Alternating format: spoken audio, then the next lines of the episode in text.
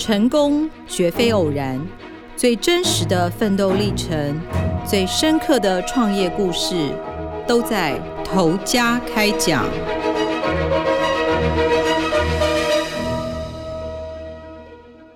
各位听众，大家好，欢迎收听由静好听与静周刊共同制作播出的节目《头家开讲》，我是静周刊财经人物组记者杨云。这两年，年轻人很流行吃烧肉。据说，光是台北市东区就有十几家的烧肉店。我今天要跟大家分享的，就是位在东区市民大道上一家很热门，如果你不提前预约，基本上是不可能有座位的。他们是不接散客的，一间叫做路易奇电力公司，老板武俊杰的故事。那这间店的名字很奇怪，对不对？信义区还有一间叫做路易奇洗衣公司的法式餐酒馆，也是他们开的。这家烧肉店的门面跟它的店名一样，非常低调，就是很灰，然后没有什么招牌。其实你路过市民大道，你基本上很容易就忽略它。如果你不是先上网查过，你也不会知道说这家店到底里面是在卖什么东西。那我先大概介绍一下这家烧肉店的特色，因为这跟老板的故事还有他的经营理念是蛮有关系的。这家店大概只有三十几平，里面是没有什么装潢的，天花板的管线是外露，餐桌也是比一般餐厅的 size 小。我第一次去是因为那个竹间餐饮集团董事长林凯杰，他要投资这个品牌，就约了很多记者去吃。我那次去的经验是，我不太喜欢这家餐厅的，就觉得它的环境很普通，然后坐起来没有很舒服，而且因为它在市民大道上，所以用餐的时候就会觉得一直很吵这样子。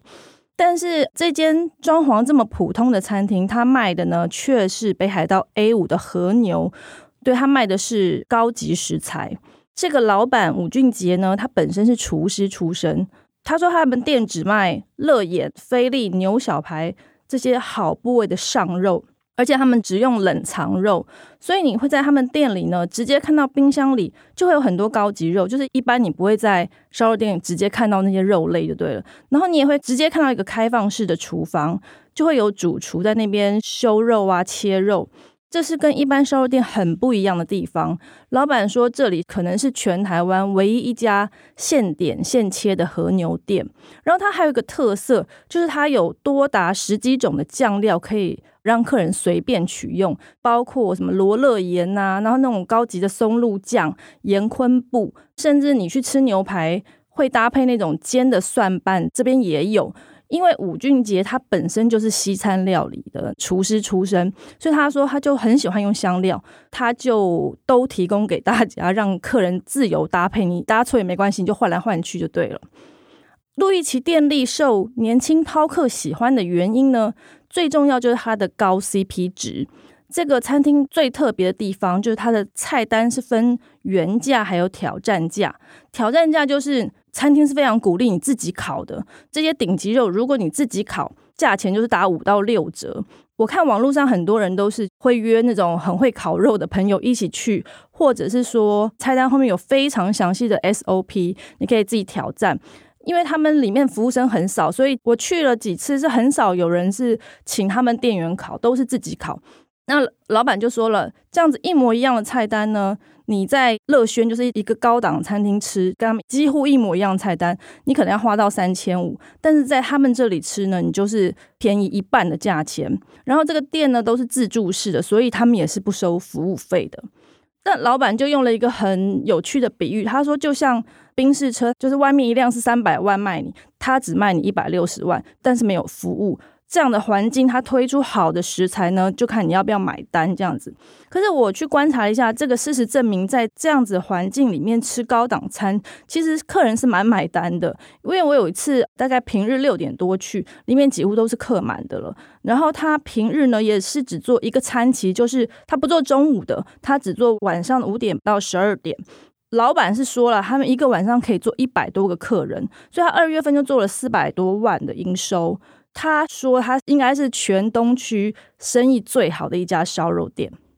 那听老板讲话，你就会发现呢，这个吴俊杰他是讲话蛮直接、蛮搞笑的。然后他打扮也很特别，就我每次看到他呢，他都是不管他上身是穿什么，譬如说他穿西装也好，或穿衬衫也好，它下面都是配一条有点台的那种窄管七分裤，然后他是坚决他不穿袜子的。他说他就是要保有一个屁孩模样，他自己讲的啦。他实际年龄是刚刚满三十八岁，可是因为他的举手投足都蛮中二的，所以看起来比实际年龄小一点。然后他的太太呢，其实是那个星光二班最美空姐林佩瑶。因为那个吴俊杰他在人前就很常嘻嘻哈哈的啊，就我常会忘记他是一个名厨，然后他可能有他的专业知识，他其实很熟稔那个肉类的知识。包括肉要怎么保存啊，这些，他还当过美国肉类出口协会的主厨，也曾经代表台湾到日本参加国际料理大赛拿到金牌。然后他自己说，他的个性就是比较奇怪，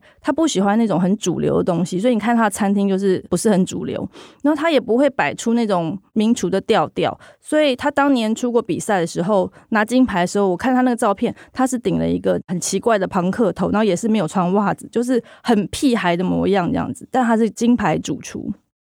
那他的个性呢，一直都是蛮反骨的。其实他小时候家境不错，那他是住在那个民生社区，他国中是念介寿国中，但他从小就不爱念书，所以他国中的时候呢，就走偏了，加入了帮派。他还因为率众斗殴，有登上过社会版面，差点被受少年管训。他说他开庭的那一天呢，刚好是他妈妈生日了。这一段是他比较严肃的说的，因为他平常都是嘻嘻哈哈的。他说他那一天就是他妈生日，所以他就是永远记得他妈妈说他哦，我生日你送我的生日礼物就是来那个开庭这样子。那爸妈管不动他，就把他送到美国当那个小留学生，就是不要让他再跟坏朋友接触。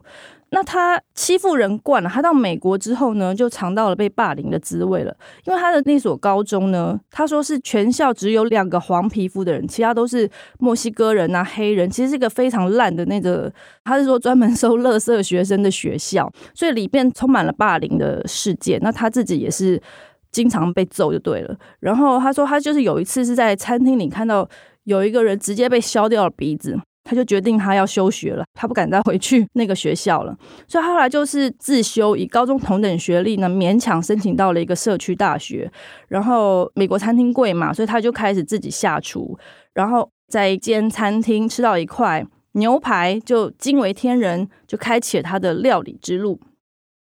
那他其实在美国呢，虽然念书，可是他。也是几乎都不去学校，他都在家打电动，然后他就在家反复练习烤牛排跟下厨，但他怎么样也都做不出一样的味道。他甚至就是也去那个肉铺打工，为了想要多知道一些肉类的东西嘛，所以他就去肉铺打工。他说那些切肉的师傅其实很了解料理排餐的那个做法，但是他按照他们教的方法去做呢，也完全都做不出那一块惊为天人牛排的味道。武俊杰说，他那几年呢，至少煎了超过两千块的牛排，在反复练习。那武俊杰在美国呢，就是每天在家打电动跟煎牛排，当然就是很少去学校。美国学校是会退学分费的。他说，他就越念越有钱。当他存到一笔钱之后呢，他就决定了，他要去蓝带学校学西餐。哦，他在美国就是光大一就念了五年，所以他只念了一个大一，花了五年时间，然后之后就休学了，就去蓝带学校学西餐。然后他也到餐厅去实习。他在美国一共待了十四年，最后因为居留到期了，所以就他是说被赶回台湾了这样子。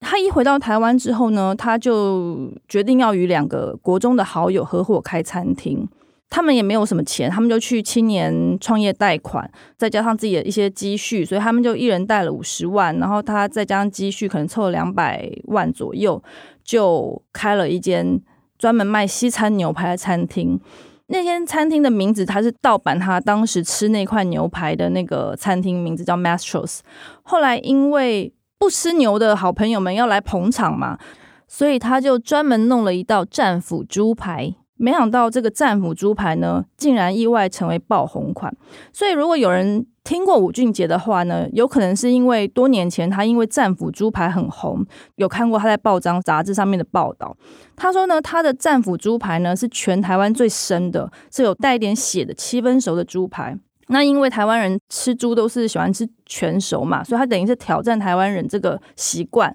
他说他刚刚卖的时候是常常被客诉的，就说哎怎么有血什么的。后来是因为苹果日报那时候有一个美食秘密客，就偷偷去吃了，吃了之后就报道出来，没想到呢，一报道出来之后呢，就一堆电视台说要来采访。战斧猪排就一战成名。他说那时候一天就可以卖两百多份，本来是卖牛排的嘛，然后牛排只卖了五份这样子，所以战斧猪排爆红。那短短三年内呢，吴俊杰就开了四家这个店哈，就是这个西餐厅。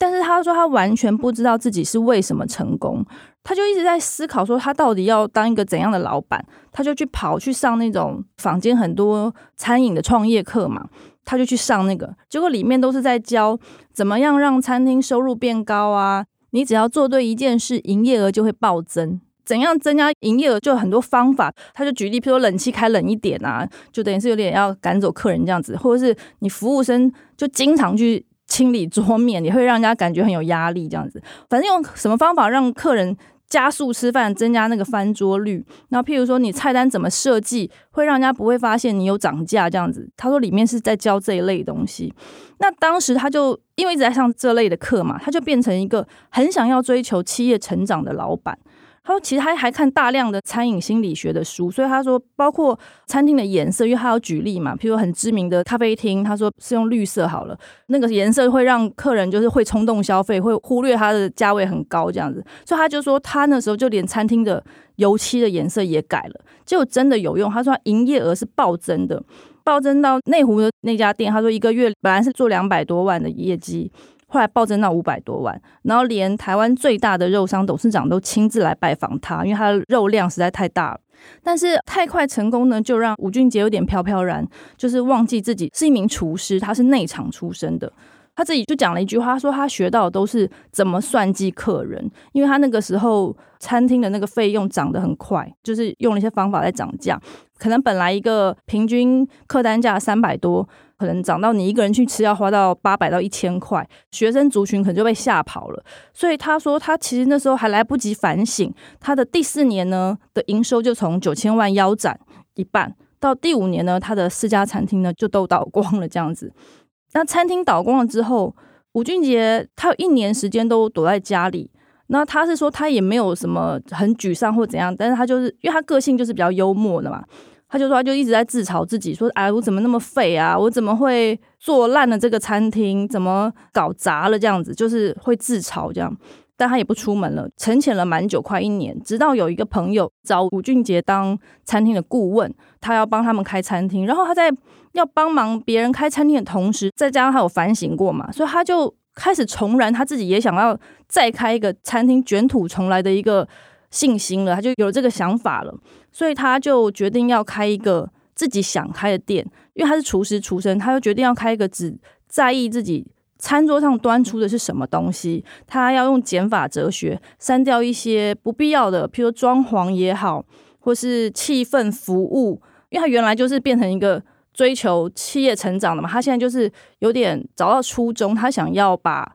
东西放在食材上面，它的食材的成本是蛮高的，它有到四五十趴的食材成本，所以他就是换了一个想法，换了一个经营的理念，他要做的是在意的是餐桌上的东西的一个餐厅。他要找到厨师跟管理者之间的平衡，因为他有举例，他说，因为比较大型规模的餐饮的老板，其实很少是像他是厨师出身，几乎都是学管理出身的，所以他觉得他跟他们比，追求那些东西，他是绝对比不上他们的。所以他在反省之后，他觉得他还是从他自己厨师的出发点去做，可能比较会成功。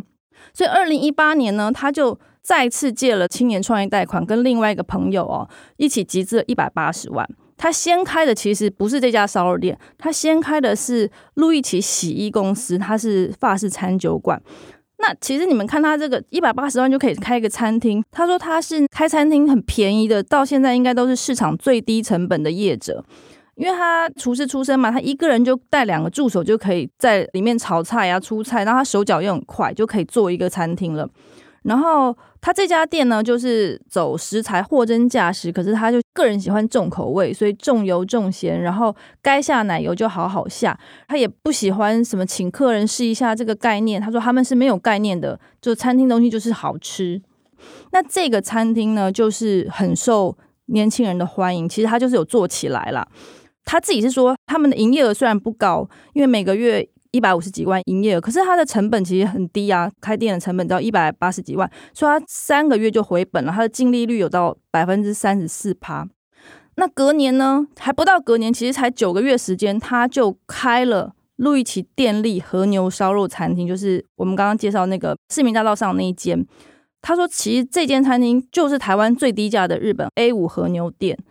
因为他不是用减法哲学嘛，所以他在开这家餐厅的时候，他就是延续他这个想法。他说，因为你越好的食材、越好的东西，台湾人就喜欢包装越多，但他就是完全不要包装了嘛。所以他说，他自从站在消费者的立场想了之后呢，他整个人就变得更任性了。他就举例说明他这个想法，他说。消费者是要最好的肉，但是你如果同时要他多花五百块钱买餐厅里有个漂亮的柱子，因为像他的餐厅就是都没有包边的，就是有点粗粗的。如果你要花一千元，还要买你的门口有一个喷水池，他自己是不要花钱买这些过多的服务或者是装潢。那他相信一定会有跟他一样的消费者，所以呢，他就坚决相信他这样的餐厅是一定会有人喜欢的。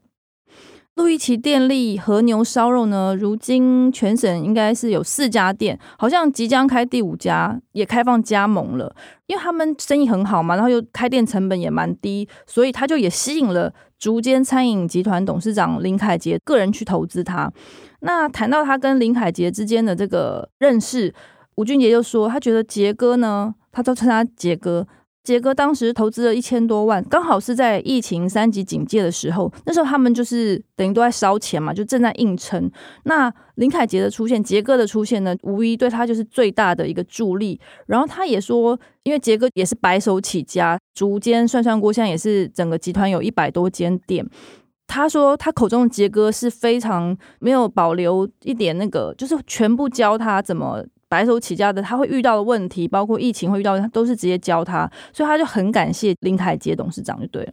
那去年路易奇餐饮也开始集团化，那现在除了烧肉，还有餐酒馆，其实还有酒吧，也有婚宴会馆，所以旗下总共有九间店，然后营收逼近两亿元这样。虽然是一个破亿元的，他已经算是餐厅的中等级的老板了吧？但是吴俊杰呢，还是常常主动提起他自己是街头小混混啊，以前是打架出身的，他会主动提，他不会避讳这些事情。那我就问他说：“你都已经是一个这么多餐厅的大老板，你干嘛老是要讲自己是小流氓出身？”他说：“他其实就是要提醒自己，就是还有一些战斗力。”然后他也有点感性，他说。他其实是很想要追那个米其林星，因为他是厨师嘛，他是有这个梦想的。但是他因为现在餐饮集团化，然后你看他走这个路线，其实有点不太可能追星，因为他的餐厅都是没有服务的嘛，装潢比较简单，所以他就同时也想要当最年轻的餐饮上市公司老板。所以他其实有两个梦想，可是这两个梦想看起来是有一点互相抵触了。但是他就是觉得他有屁孩的战斗力嘛，他就是想要往这方面去努力，然后。他就跟我说：“你看，我西装外套里面我穿的是什么？我穿的就是我们路易奇的制服啊！我脱下外套，我就可以去切肉。诶，所以在我的观察呢，吴俊杰其实不管在经营理念或他个性或他讲话的样子，他其实就是餐饮界的一个奇葩。那以上就是路易奇餐饮集团吴俊杰的故事。很感谢听众的收听。如果有兴趣想更深入了解路易奇餐饮集团老板的故事呢，可以上网搜寻。”最平价和牛店系列完整报道，也请持续锁定由静好听与静周刊共同制作播出的节目《头家开讲》，我们下次见。想听爱听，就在静好听。